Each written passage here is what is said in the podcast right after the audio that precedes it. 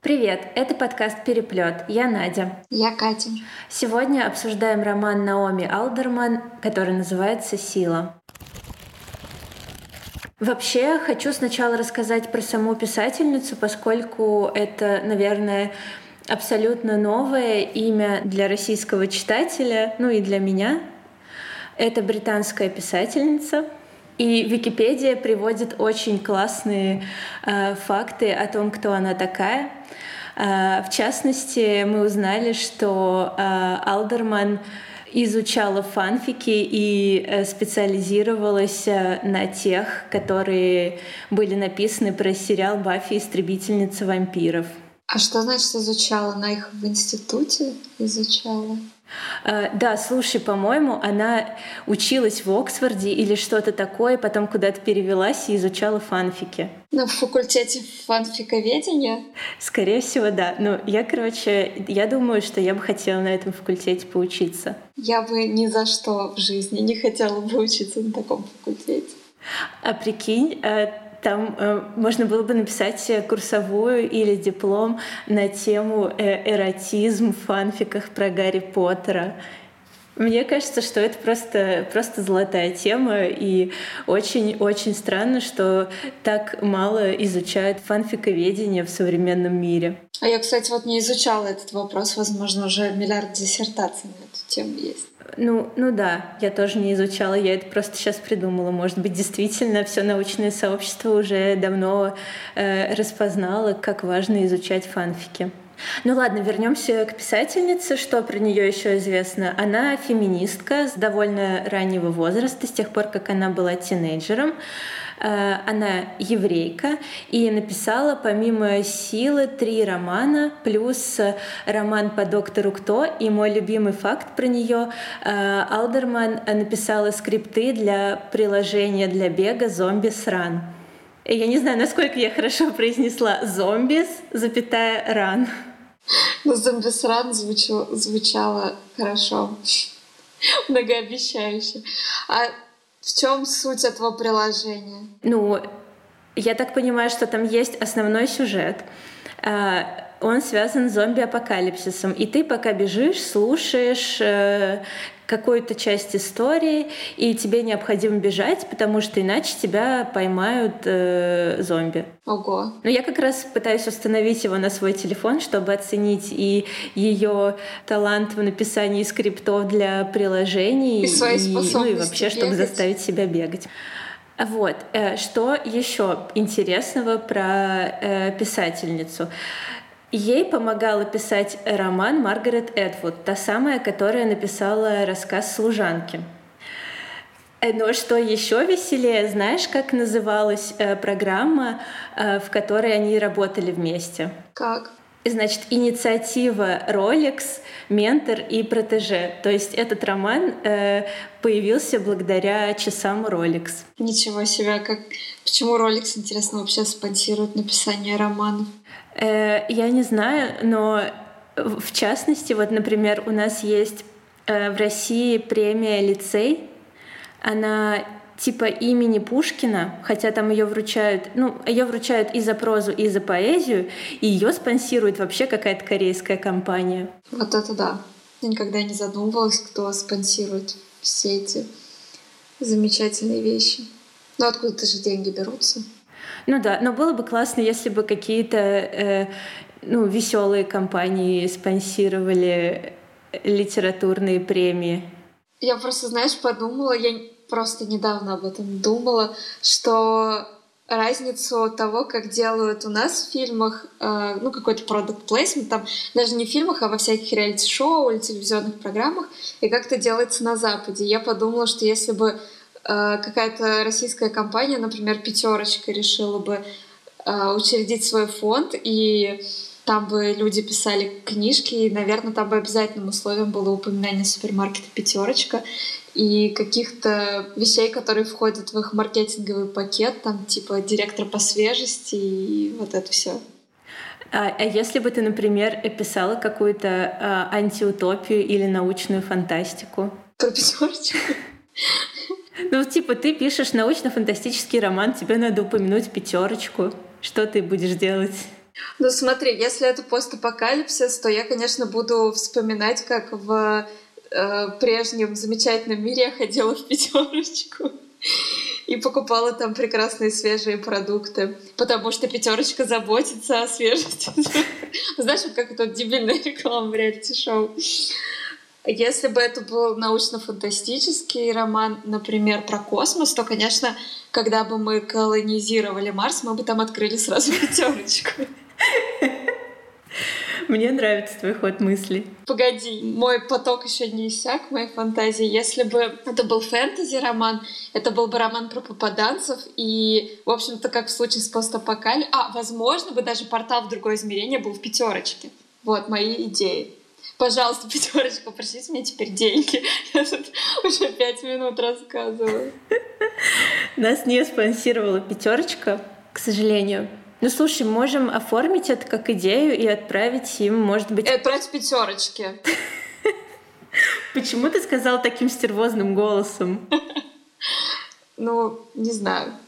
Я затрудняюсь ответить на этот вопрос. Следующий вопрос, пожалуйста. Так, можно я не буду задавать тебе вопросы, а просто продолжу говорить? Можно. Хотя я уже забыла, что я собиралась сказать. Ты говорила, что написание романа спонсировал Rolex. Ну, так, конечно, как, наверное, упрощенно. Неважно.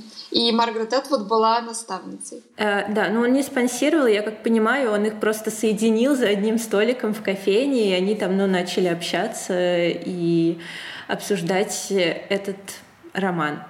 В общем, и оказалось, что «Сила» имела достаточно большой успех — и она даже получила Бейлис uh, Women's Prize for Fiction uh, в 2017 году. И даже Барак Обама, известный своим литературным вкусом, назвал ее одной из своих любимых книг года. Я уже упоминала, что Алдерман феминистка, но вот феминисткам как раз э, и не особо, наверное, ну, многим не особо понравился этот роман, потому что ожидался, наверное, какой-то феминистский манифест, а получилось э, что-то совсем другое. А в чем, в общем-то, сюжет романа, да, его завязку я сейчас расскажу. А, женщины в один прекрасный день а, получают суперсилу, они начинают выпускать из рук молнии.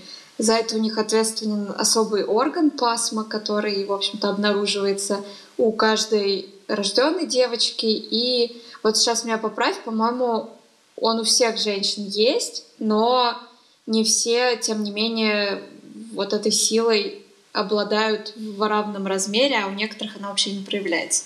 Но орган вроде есть у всех.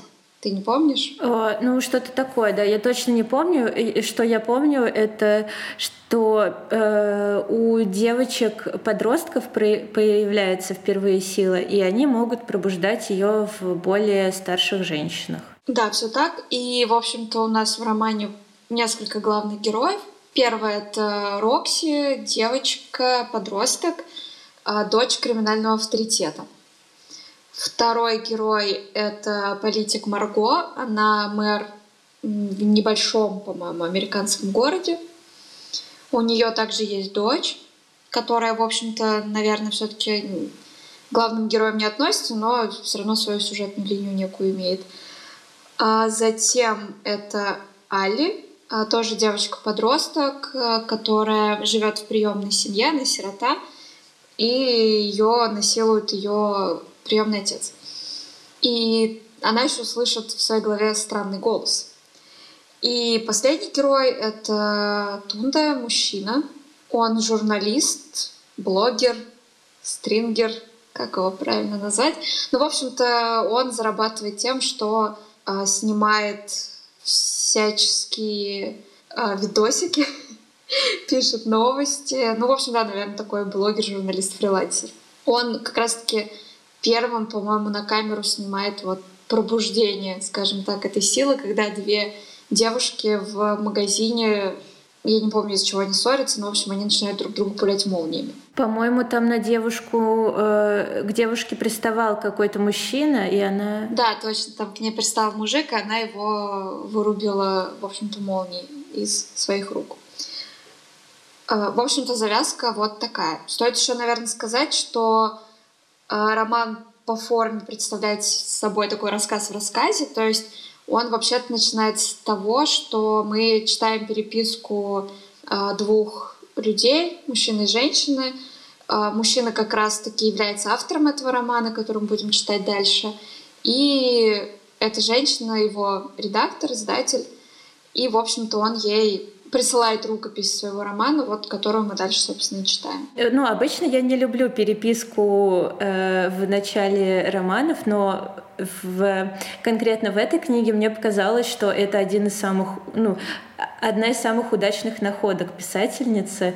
Э, я безумное удовольствие получила, читая переписку э, Нила и Наоми, и и там, по-моему, есть еще такая фишка, что вот этот писатель Нил, который пишет, он вообще историк, но он вместо того, чтобы писать какую-то свою научную работу, начинает писать э, роман, ну, который мы, собственно, и читаем. И его имя — это, как сказать, анаграмма э, имени писательницы.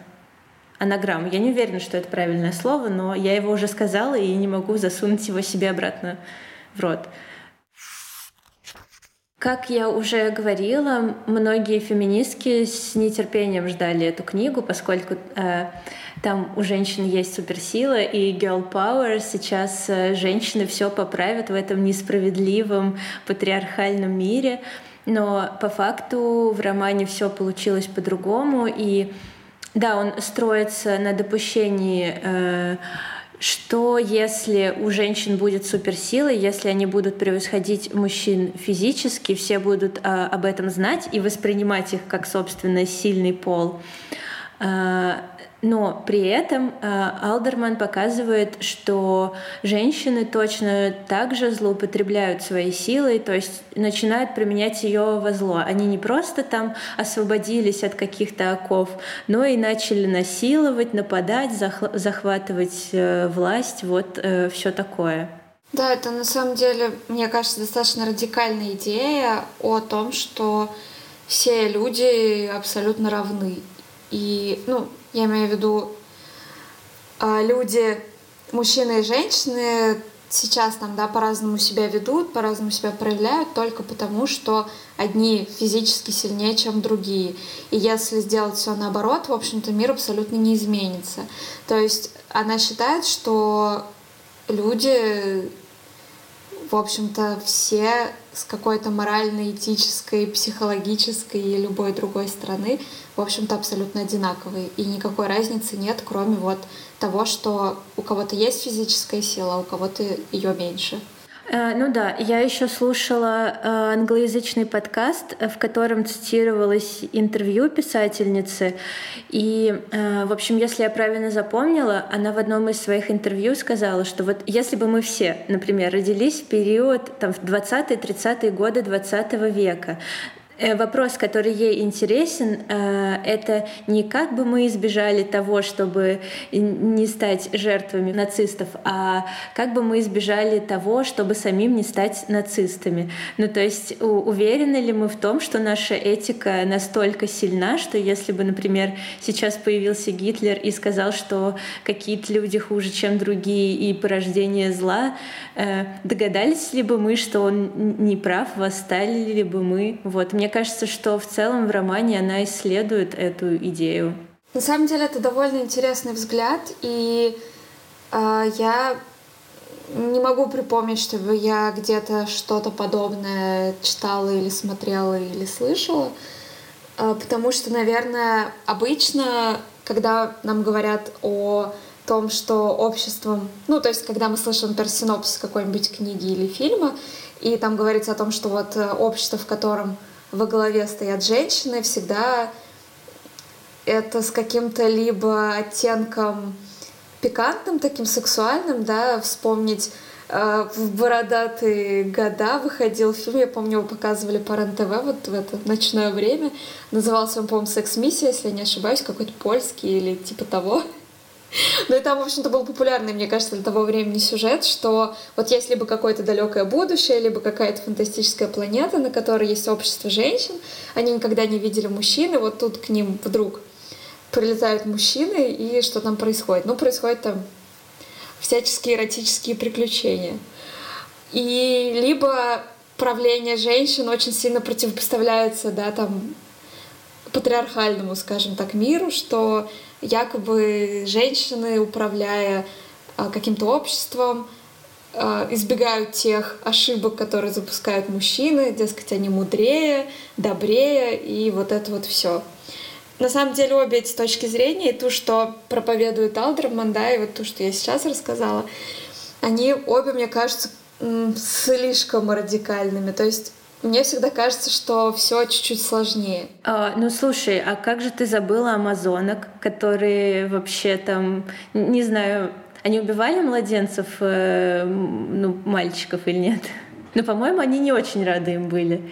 И использовали попавших к ним э, мужчин, чтобы как-то продолжить свой род, но не особо их уважали. Я помню, что, по-моему, Дорис Лессинг был роман «Расщелина», и там была история тоже про, ну, про какое-то племя женщин, я не помню, будущее, прошлое. Подожди, а есть в названии есть эротический подтекст или нет? Ну, там есть не то чтобы эротический, но неважно, ладно. В общем-то, там... Мне интересно, как.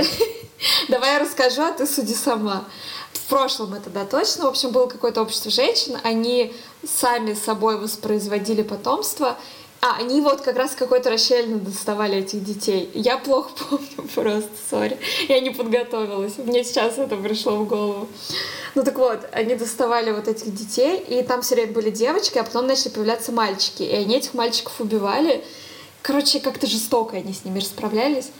В общем, вот такой сюжет мне вспомнился. Не знаю, к чему. Ну, мы просто обсуждаем э, репрезентацию матриархата. Ну, да, да в искусстве. Да, да, давай назовем это так.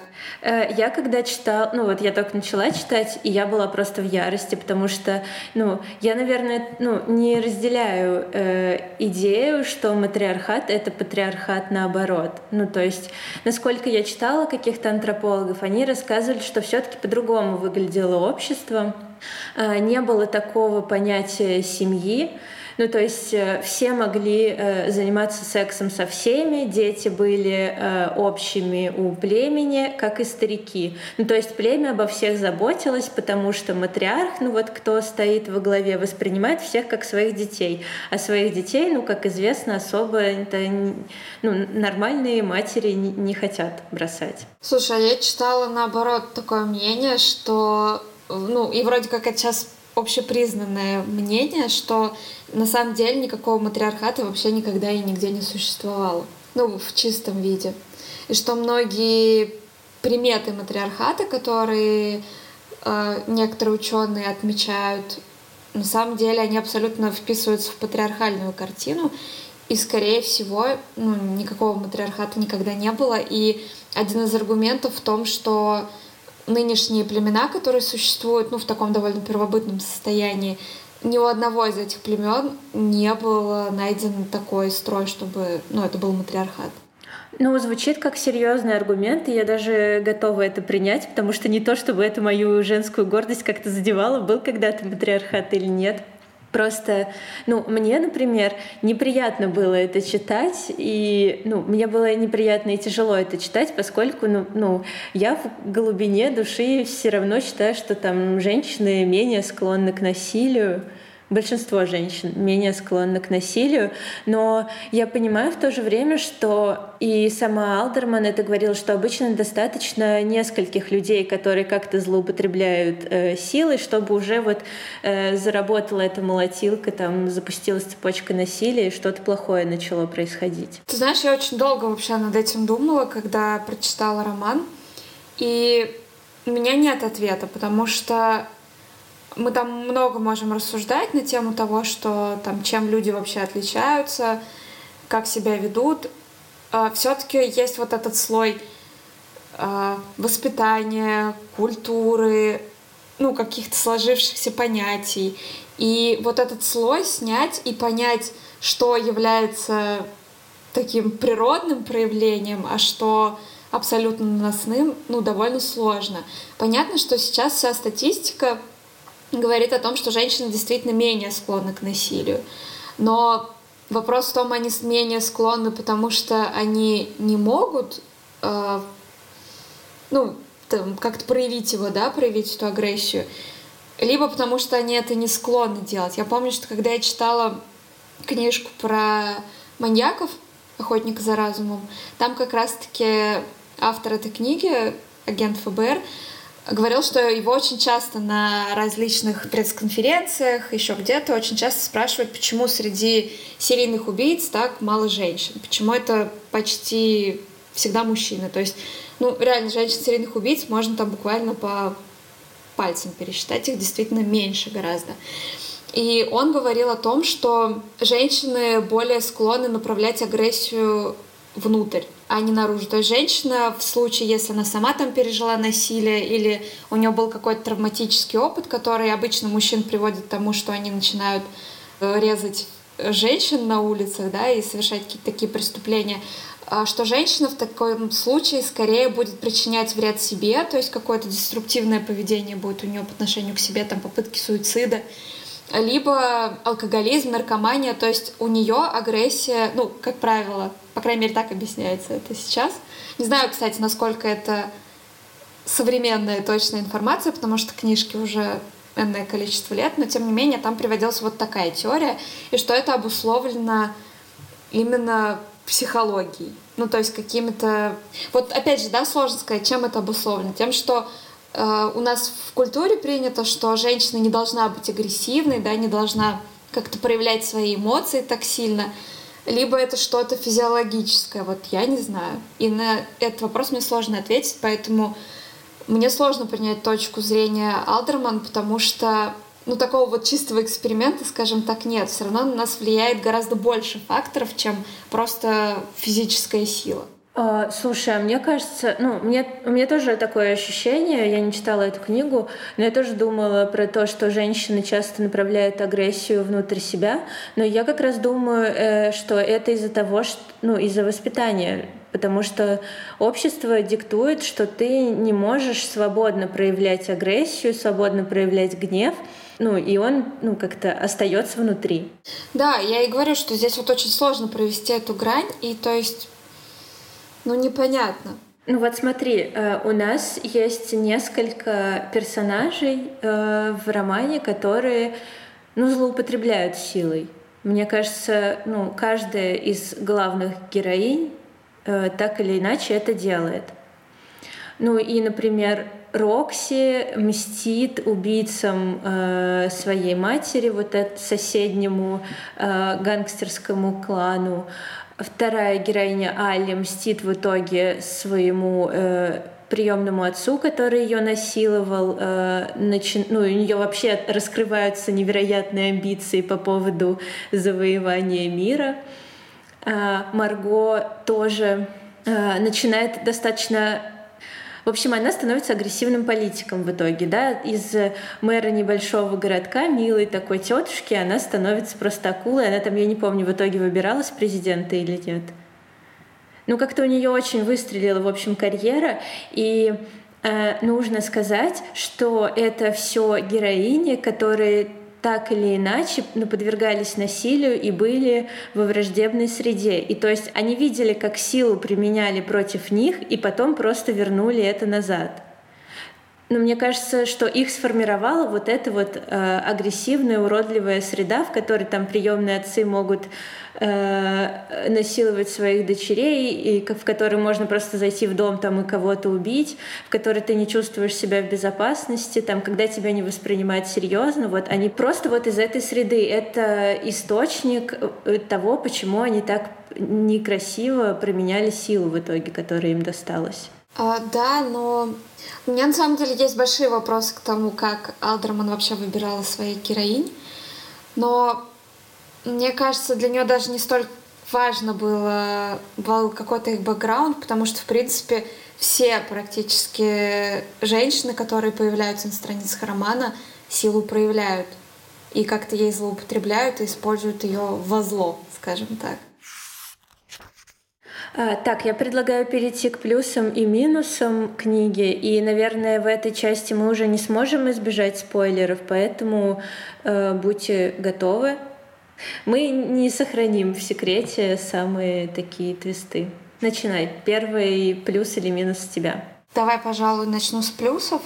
Несмотря на то, что я, наверное, не совсем согласна с идеей романа, но стоит сказать, что она очень понятна, абсолютно категорично ее высказывает, и она делает это довольно изящно, потому что там есть очень классные моменты, где она сама немножко иронизирует над вот этими всеми репрезентациями, о которых я уже говорила, да, о том, как будет выглядеть мир, в котором правят женщины. Если ты помнишь, там есть такой персонаж Урбан Докс, который довольно радикально настроенный мужчина, террорист, можно, наверное, так сказать, лидер подпольного движения.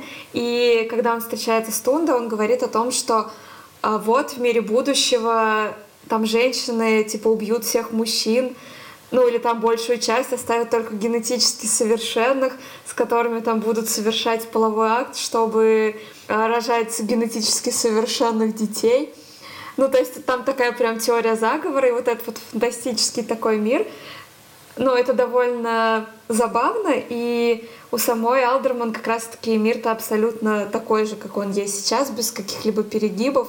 И, в общем-то, вся та же дискриминация, все тоже насилие, оно остается просто направлено теперь против мужчин, а не против женщин. И все стереотипы также обыгрываются, и это довольно прикольно, мне кажется. А, ну да, мне, наверное, больше всего понравилась ее ирония, когда она описывает какие-то вещи, вот, которые в, в этом мире стали перевернутыми. Например, когда она показывает э, телеведущих, ну, обычно же в дневных шоу какой расклад? Там есть более старший симпатичный мужчина и его молоденькая соведущая, которая такая, ну, сейчас мы расскажем, какие платья модные этой осенью, а потом он такой, а теперь теперь к гражданской войне. Ситуация у Алдерман переворачивается, и там, наоборот, такая серьезная ведущая и симпатичный дурачок, который ее сопровождает. Да, там еще есть такой момент, что увольняют вот этого как раз взрослого умудренного мужчину, а нанимают симпатичного молодого парня в напарнике этой ведущей. Ну да, и мы знаем, что в реальном мире такое часто случалось, но только в роли уволенной была там э, постаревшая соведущая. Да, к сожалению. Ну вот, и также э, это, например, дебаты Марго, и э, она была мэром, и у нее был э, принципиальный противник, губернатор штата Дэниел. И потом они уже становятся прямыми конкурентами, уже вся сила да, развернулась, все уже поняли, что это не то чтобы временный кризис, а то, что силу, которую получили женщины, нужно принимать всерьез. И Марго там выступает в роли агрессивного политика, который предлагает э, решения, а ее там противник э, консервативный, такой за социальные выплаты и все такое. Ну, то есть женщин отменим социальные выплаты, мужчина давайте сохраним все социальные выплаты и обязательства штата. Ну, тоже очень забавно. Ну и самый топчик, естественно, это переписка Нила и Наоми. Я слушала отрывок на английском из их переписки. Я могу сказать, что на английском это еще хлеще звучит, чем на русском. Э, например, на русском Нил пишет Наоми, «Я знаю, что ты стараешься, ну, в смысле, стараешься быть лояльной к мужчинам». А в английском варианте он пишет что-то типа «I know you are one of the good ones». И, и после, я вот я не знаю, ну, если вы слушаете эту часть, то, наверное, вы прочитали книгу или не боитесь спойлером, но там совершенно э, шикарнейшая концовка э, в письме Наоми. Стоит это говорить или нет, как думаешь? Конечно, говори. Ну, в общем-то, Наоми предлагает э, Нилу опубликовать свою книгу под женским именем, чтобы читатель не ассоциировал его с э, его гендером. Как знаете, у нас же есть э, такая презираемая женская литература, да, которая стоит на особой полочке. Так вот, в том мире есть э, так называемая мужская литература, которая стоит на особой полочке в книжном и к которой все относятся с презрением. Да, там, кстати, же еще есть момент, э, когда один из героев Тунда, э, у него была подружка, и он узнает, что она издала книгу своровав туда все его тексты, все его фотографии. И мне кажется, это такая отсылка к Сьюзен Зонтак и вот этой известной истории, как ее муж опубликовал под своим именем просто всю ее все ее научные изыскания, по-моему, про Фрейда, да, если не ошибаюсь. Ой, я уже не помню. Ну, в общем, какую-то научную работу. И, наверное, да, если сформулировать, может быть, как-то более четко тот плюс, который мы сейчас обозначили, а, мне кажется, что вот эта радикальная ее позиция, которая не принимает каких-то полумер, да, такая достаточно полярная, она позволила ей быть очень хлесткой, очень остроумной и как-то очень четко, не впадая в какие-то размышления, свою мысль эту донести. И это придает роману какой-то драйв, мне кажется. Ну да, я согласна. А еще мне очень понравились иллюстрации. В книге есть иллюстрации, это картинки с историческими артефактами, но они такие, как будто бы из матриархального мира, то есть они все истолкованы как э, матриархальные. Э, я знаю точно, потому что это написано в послесловии, что два из них э, основаны на реальных исторических артефактах. Не скажу сейчас точно, где их нашли, но археолог нашел две фигурки, мужскую и женскую. И несмотря на то, что он ничего не знал об этой об этом месте, об этой цивилизации, ну не то чтобы ничего, но просто очень мало. Он э, фигурку мужчины назвал э, The Priest King, король-жрец, а вторую там The, The Dancing Girl, э, танцовщица. И в книге Алдерман э, все вот эти вот найденные артефакты трактуются по-другому. То есть э, у нее там это, э, эта фигура мужская названа The Servant Boy, да, там прислужник, а женская это The Priestess Queen, королева-жрица.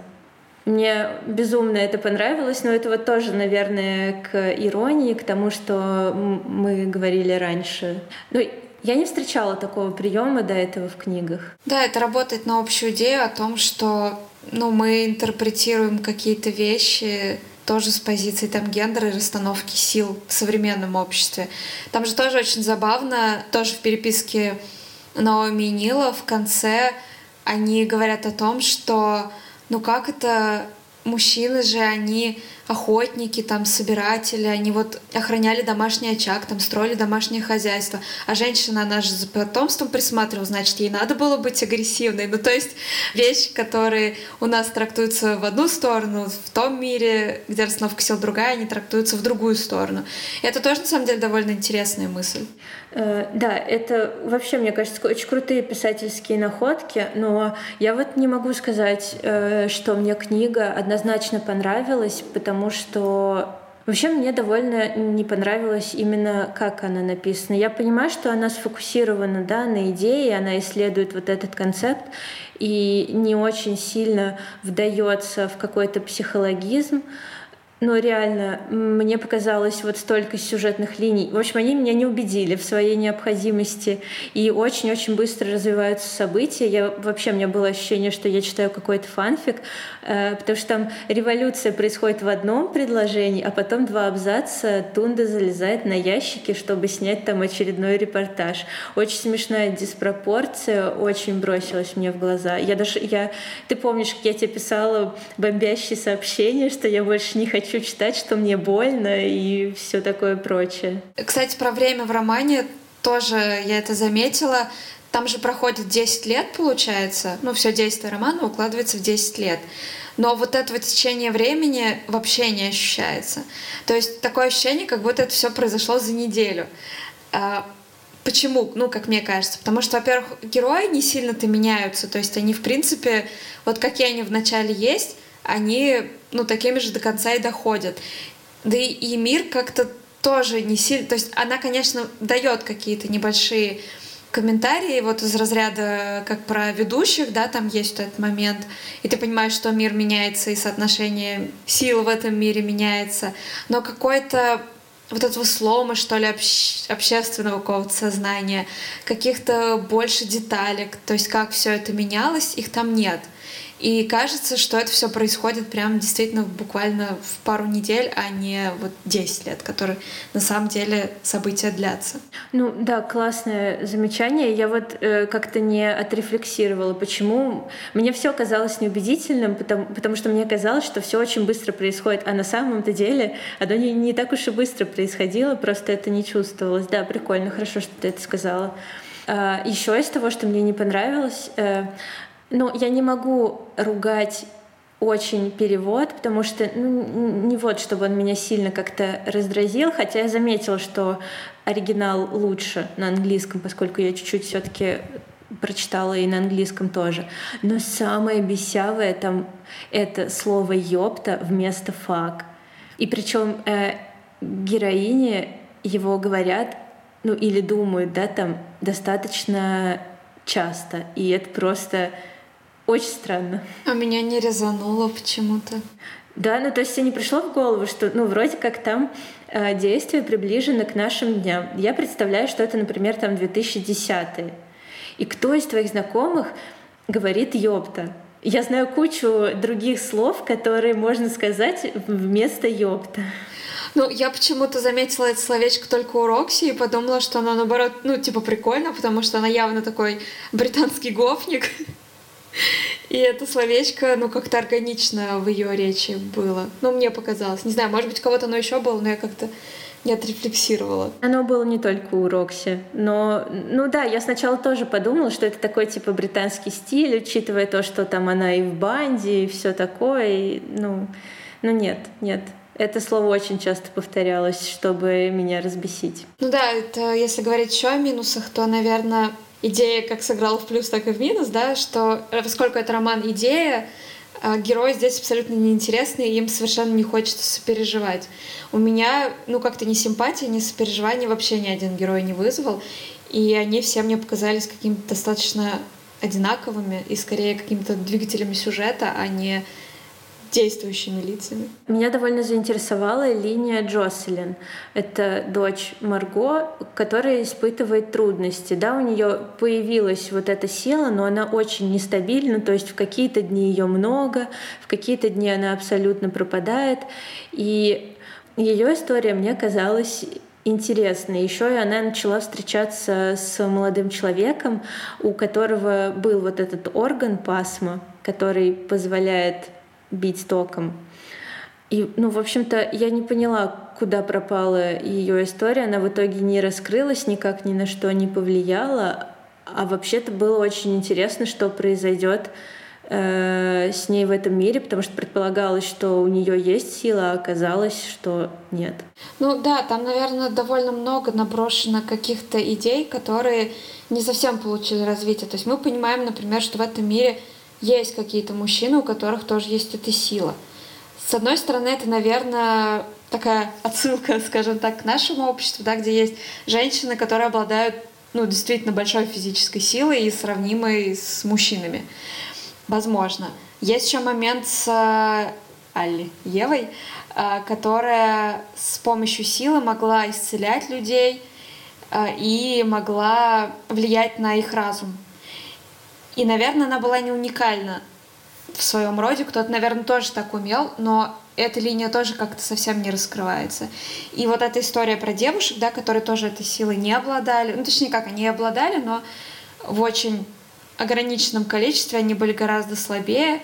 Но опять же, это может быть, да, к тому, что мужчины тоже бывают достаточно слабые физически.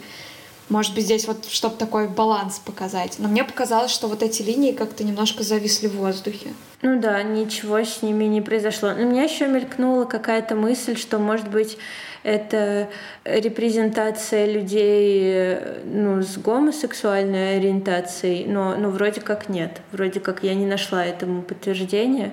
Вот. И, кстати, по-моему, а, Алдерман очень долго писала этот роман у нее идея появилась, если я не ошибаюсь, ну, типа в 2010-м. Да, по-моему, она в каком-то интервью говорила о том, что на 10 лет э, работала над этим романом, ну, в общей сложности именно от задумки до воплощения. Это я к тому, что если бы она писала его как-то сейчас, то, то там было бы, наверняка там были бы геи, лесбиянки, трансгендерные персонажи. Наверное, это было бы ну, как-то еще интересней. Но, правда, за 10 лет она все равно не впечатлила меня своим психологизмом, так что ну, я не буду сожалеть по поводу того, что она написала именно тогда, а не сейчас. Окей, еще про минусы. Ну, обычно я люблю, когда в произведении, э, в фильме, в книжке, в сериале есть любовная линия. И это один из немногих случаев, когда мне любовная линия абсолютно не понравилась, абсолютно меня не убедила. И более того, я не поняла вообще, к чему она возникла. Это про любовную линию Тунда и Рокси. Что ты думаешь? Ну, я с тобой полностью согласна. Я тоже не поняла вообще, к чему это было. Но я помню, мы с тобой уже это обсуждали, и ты говорила, что это может быть для того, чтобы показать, что в этом мире вот как-то осталась любовь. Воз... Вообще, возможно, какая-то любовь. Да, я такое сказала. Да. Ну, ничего себе. Было дело. Но меня это не убедило, если честно. То есть я тебя не убедила? Нет ни твой аргумент, ни Наоми Алдерман меня не убедили, что эта линия там вообще была нужна хоть зачем-то. Мне кажется, без нее роман бы не потерял ничего. Я вот опять э, что-то сейчас придумываю, какое-то оправдание. Может быть, э, это послужило причиной каких-то внутренних изменений для Рокси, которых мы не поняли, конечно же. Которых нам не показали. Ну, в смысле не показали? Нам показали, как она сидит со своим отцом, который на минуточку до этого ее там предает в книге. Она сидит и вполне себе мирно они разговаривают. Ну, то есть она каким-то образом его простила. Потому что полюбила мужчину другого. Потому что размякла. Катя, она размякла, размякла, влюбилась, забеременела. Но она потеряла, кстати, свою силу. Обабилась. Если ты помнишь, такое слово есть в русском языке. Очень дискриминационное. Ну и знаешь, вот до того, как ты его сказала, я не помнила, что оно есть. Спасибо. Запишу себе. У тебя есть еще минусы или плюсы? Так, что у меня еще есть? Ну, я уже частично об этом начала говорить, что мне не хватило в этом романе каких-то бытовых подробностей и каких-то более типических героев. Поскольку я уже сказала, что мне кажется, что всегда все немножко сложнее, на нас влияет не только фактор физической силы, было бы интересно понаблюдать, как э, менялось отношение женщин к себе и к окружающему миру и мужчин, в том числе и к какому-то существующему порядку, именно в рамках семьи или какой-то общины. Э, то есть у нас герои достаточно такие экстремальные. А как себя чувствовала в этой ситуации, например, обычная многодетная мама, например. Ну, в общем-то, какие-то совершенно простые женщины. Что бы они делали в этой ситуации, как бы они себя вели и как бы на них это повлияло. Мне вот этого не хватило. Да, слушай, мне тоже не хватило, и я сейчас вспомнила, что когда я только, ну, я впервые услышала про эту книгу, я представляла, что э, это будет не такое эпическое приключение с апокалипсисом и комиксовыми злодеями, а я думала, что это будет, ну, что-то психологическое, как, например, э, ну, живут э, муж и жена, и вдруг муж начинает понимать, что у его жены появилась суперсила, она в любой момент вообще его может убить, что она настолько, ну, на, настолько большой властью над ним обладает. И неважно, собирается жена там применять эти силы или нет, как будут меняться их отношения. Да, вот это было бы очень интересно, и жалко, что она как-то не обратилась к этой теме. Ну, мне кажется, она, ну, ей просто изначально это было не очень интересно. Ей было интересно показать вот такой размах. Прям такое эпическое полотно.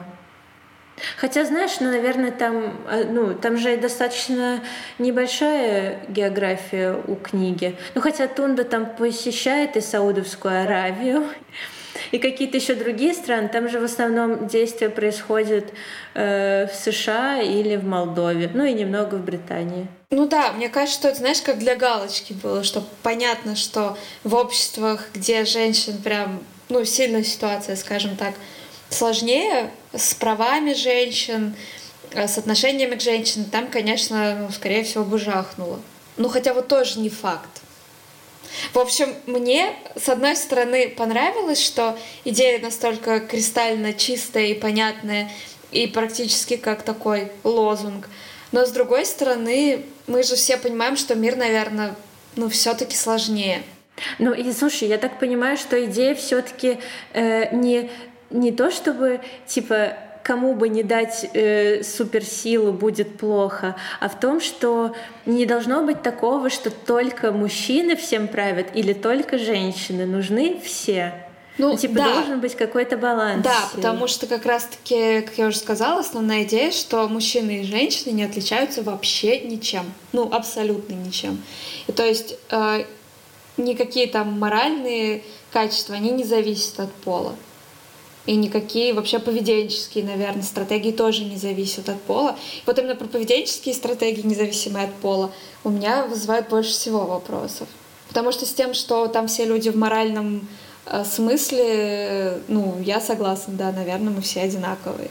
И мужчины, и женщины. А вот то, как мы себя ведем, мне кажется, наш пол тоже немножко накладывает ограничения. Ну, не ограничения, а нюансы, скажем так. Я помню, что э, в Саудовской Аравии, по-моему, или где-то, где были восстания. Ну, в общем, меня не убедило конкретно то, что женщины, которые долгое время там воспитывались в мусульманской культуре с очень большими ограничениями, могут так просто восстать. Да. Мне просто кажется, что должен стоять, ну, по идее, да, в реальной жизни, у них должен стоять очень серьезный блок на бунт против мужчин, там, против системы, а в книге они очень легко на это идут и как-то вот не верится. Но они этого. практически моментально.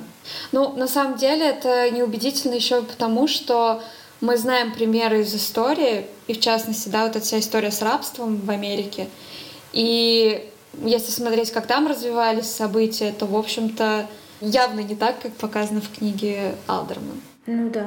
Хотя, может быть, это не совсем корректное сравнение, не знаю, но это первое, наверное, что приходит в голову. И, наверное, мы уже достаточно накидали плюсов и минусов, э, и я бы хотела еще обсудить кое-какие вопросики, которые у меня остались после прочтения. Ну, то есть я даже какие-то моменты перечитала, но не смогла понять. Так, сейчас э, большой спойлер. В книге происходит апокалипсис.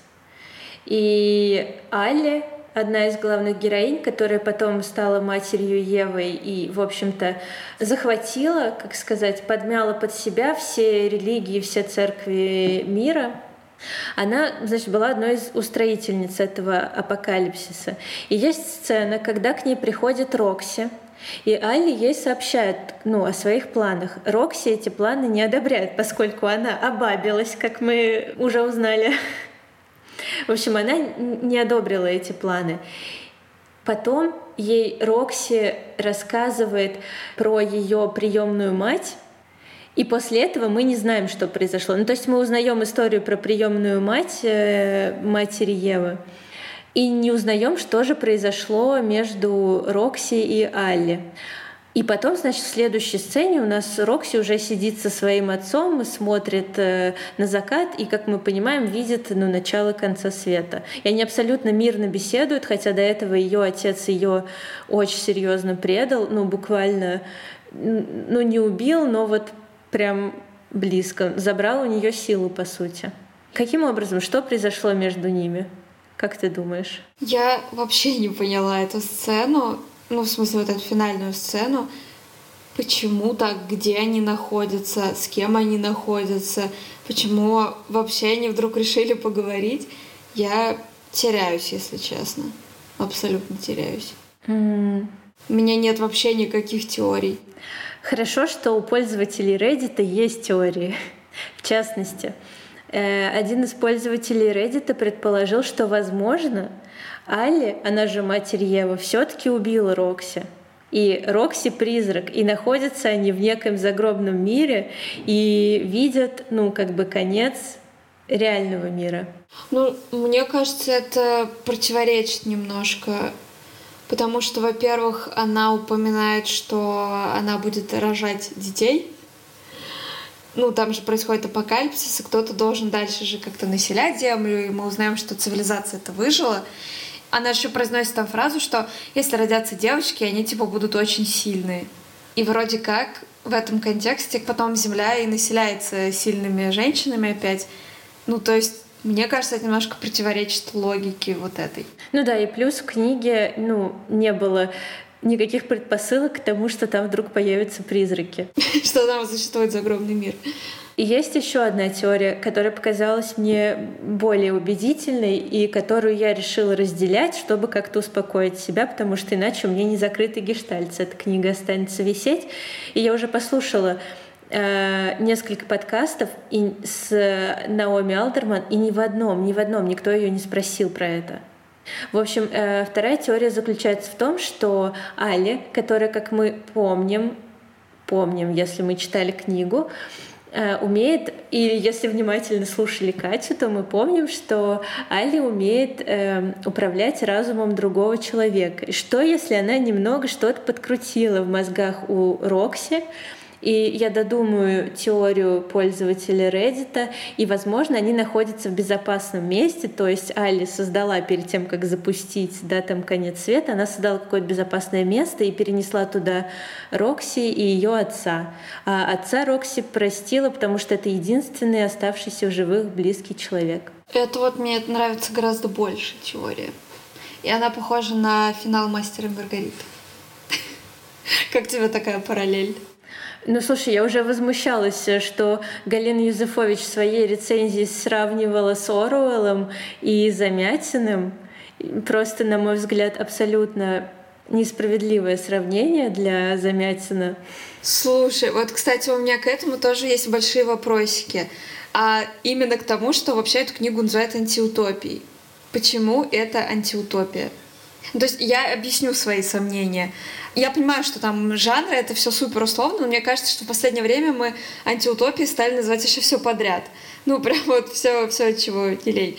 Все-таки, ну, в моем понимании антиутопия это изображение какого-то выдуманного мира, да, где тебе не хотелось бы жить, и какие-то моменты, которые кажутся даже, возможно, там разумными, классными, они как-то вот взвинчены до какого-то вот предела, скажем так, да, то есть там вспоминая, например, в «Дивном новом мире» Хаксли, например, да, там же, в принципе, есть часть людей, которые живет классно.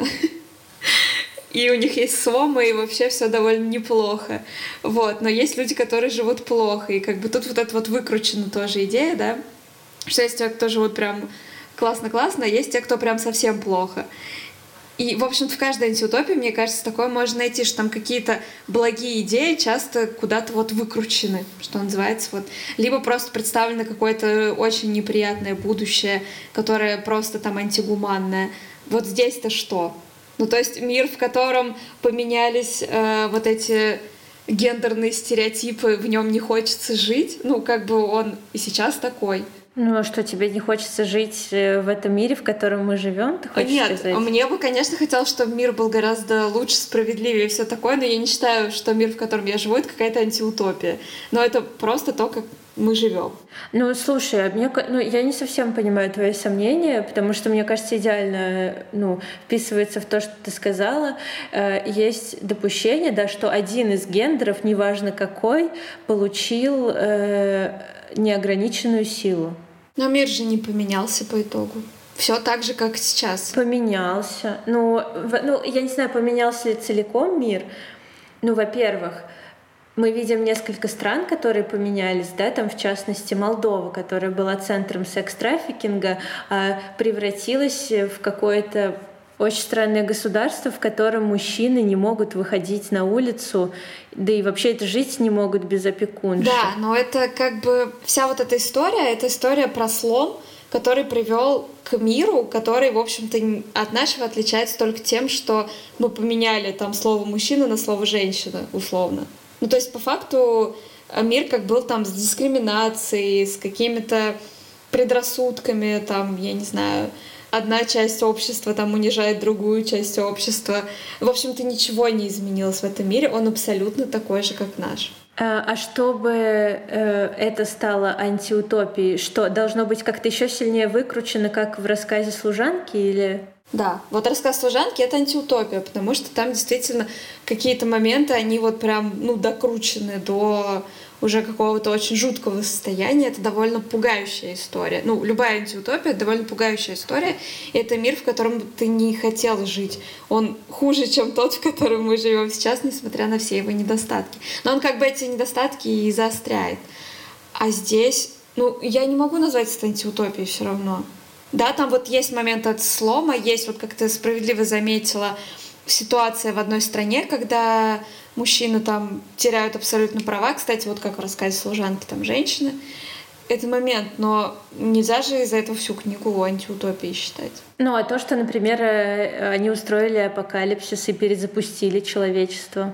Ну, это же экстремальная идея, да? Ну да. Вряд ли кто-то, я надеюсь, что нет сейчас таких э, политиков или кто-то, кто сидит на ядерном чемоданчике такой, ой, кажется, это общество обречено, пожалуй. Просто я сейчас, наверное, может быть, более ясно выражу свою мысль. В общем-то, в основе любой антиутопии, да, лежит какой-то, как я уже сказала, мир, в котором ты не хочешь жить, в котором все плохо. Есть какие-то люди, которые начинают или пытаются как-то эту систему расшатывать. И в итоге она либо падет, да, и что-то меняется, либо, в общем-то, система поглощает этого человека, который решил против нее протестовать. То есть тут какой-то вот конфликт э, личности с несправедливостью мира. Сейчас, наверное, опять скажешь, что женщины типа восстали против несправедливости мужчин, но, но все равно, мне кажется, я бы не назвала эту книжку антиутопией, не причислила бы к этому жанру. Поэтому мне странновато сравнение ее вот именно с антиутопиями. Ну, фиг знает. Я не такой знаток жанра. Мне кажется, то, что ты сейчас говоришь, довольно убедительным. Я склонна с тобой согласиться. Но мне кажется прикольным, ну не прикольным, а пугающим и классно продуманным тот момент, да, что мы называем эту книгу антиутопией, и какие-то вещи, которые там происходят, э, ну, там происходят совершенно чудовищные вещи, да, как, например, нападение на этот э, лагерь беженцев, совершенно ужасная сцена. Вот. И мы говорим, вот эта книга антиутопия, там происходит вот это, а на самом деле все вот это же происходит в нашем мире вот примерно сейчас. Да. Так и есть. Мне кажется, вот стоило бы хотя бы однажды назвать это антиутопией, чтобы почувствовать вот это. Ты называешь что-то а, антиутопией, а на самом деле это и есть наша реальность. Ну просто мне кажется, когда люди что-то называют антиутопией, они пытаются абстрагироваться, наверное, от происходящего, что ли, я не знаю. Ну вот в этой истории. Mm. Ты так мудра. Я хочу съесть твой мозг и обрести твою мудрость. Не знаю, мне кажется, я уже сама вообще себя переубедила. Я сейчас думаю, что, может быть, все таки это антиутопия. Блин, ты только что убедила меня в своей точке зрения. Как так? Я не знаю. Я бы хотела обсудить, э, что, ну, что за голос в голове у Али у матери Евы, который ей вот э, дает такие советы, как захватить мир, захватить все религиозные организации, устраивать представления с исцелениями. А мне кажется, что она просто шизофреничка. И все, такой короткий ответ, никаких рассуждений. А, рассуждение у меня было такое, о чем я думала тоже, когда читала, что я подумала сначала, что это очень интересная штука, что силу можно применять во благо. То есть, по сути, она же действительно может там лечить людей с помощью этой силы, да, исправляя какие-то вот эти нейронные связи. И, кстати, вот это говорит еще... Сейчас я буду перескакивать с мысли на мысль, но ты, возможно, меня поймешь в конце, а может быть и нет.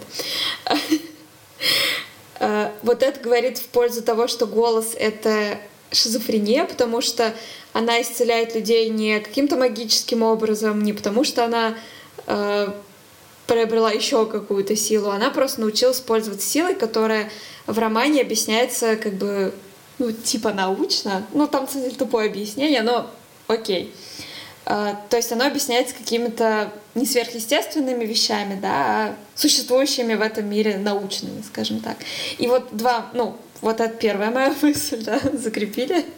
А вторая моя мысль в том, что я сначала подумала, что это довольно прикольно, что здесь говорится о том, что сила может применяться во благо, то есть сила не обязательно зло. Но как-то вот эта идея тоже, мне кажется, не получила какого-то развития, и, возможно, она только в моей голове существует, а у Алдерман такой мысли не было. Что сила может применяться во благо? Да. Ну, не знаю, ну она типа применяется во благо, но это на самом деле показуха, чтобы применить ее во злость, захватить мир. Это понятно, но просто сама возможность того, что сила может быть не только разрушительной, а какой-то и созидательной тоже. А почему это доказательство того, что э, Али шизофреничка? А я тебе сказала, потому что эта сила та же самая, что, в общем-то, в ее пасме существует, а не то, что это какое-то сверхъестественное, там, непонятно откуда взявшаяся у нее, у нее дополнительная способность. Mm. Ну, то есть, если бы там была мысль о том, что это действительно какое-то божественное снисхождение, да, что там действительно существует Бог, который женщина и который Э, через Али как-то решил поговорить с людьми, то, ну, наверное, ее сила, ну, я имею в виду не сила вот эта электрическая, да, которая вот за сила, а именно ее способность э, применять ее еще и вот так, она бы, возможно, имела какие-то сверхъестественные объяснения. А там достаточно прям хорошо описано, что она нащупывает там какие-то вот эти связи с помощью, направляя туда вот эти импульсы. Это мой аргумент в пользу того, что она все-таки это поехавшая. А в это вписывается, ну вот когда голос разговаривает с Али, э, кажется же, что у него какие-то свои цели, которые он ей не раскрывает. Это вписывается в концепцию шизофрении? Мне кажется, да. Почему нет? Я вот, видишь, тоже сама себя переубеждаю, пока говорю.